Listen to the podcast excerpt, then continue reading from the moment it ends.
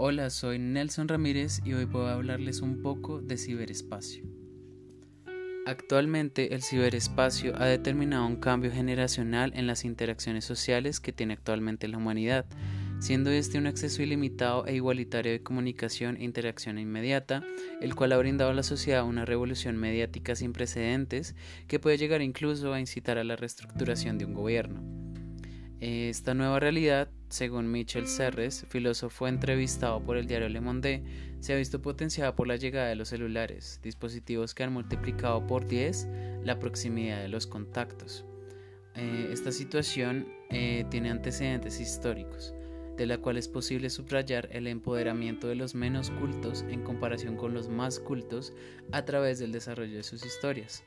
de esta manera resquebrajando la desigualdad social en el punto en el que la tecnología estuvo al alcance de todos.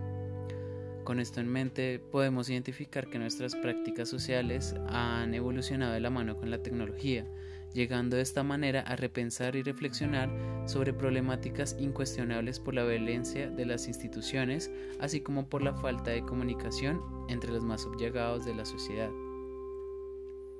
Es así como en el presente llegamos a definir el contrapoder,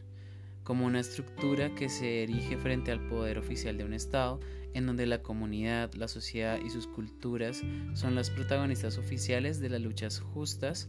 por los derechos de la comunidad. Pero, ¿por qué contraponerse al poder? Los sistemas institucionales son un reflejo de las relaciones de poder que se entrelazan entre sí de tal manera que manipulan y sodomizan a las comunidades por medio de la violencia, el miedo e incluso la zozobra de la muerte por la desobediencia. Es allí donde el contrapoder y el ciberespacio identifican una nueva posibilidad. La sociedad puede responder. Según Manuel Castells, autor del libro Redes de Indignación y Esperanza,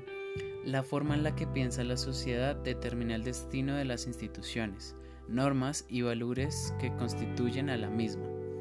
Esto puede llevarse a cabo gracias a la misma naturaleza del ser humano, quien construye significados por las interacciones que éste obtiene del medio, y de esta manera la sociedad podría llegar a obtener un contrapoder que se apropie de la reprogramación de lo estipulado en las redes institucionales y dirija sus interrelaciones en torno a valores e intereses alternativos, llegando así a pensar mediante la irrupción de las conexiones dominantes que se puede llegar a la conexión de redes de resistencia y de cambio social.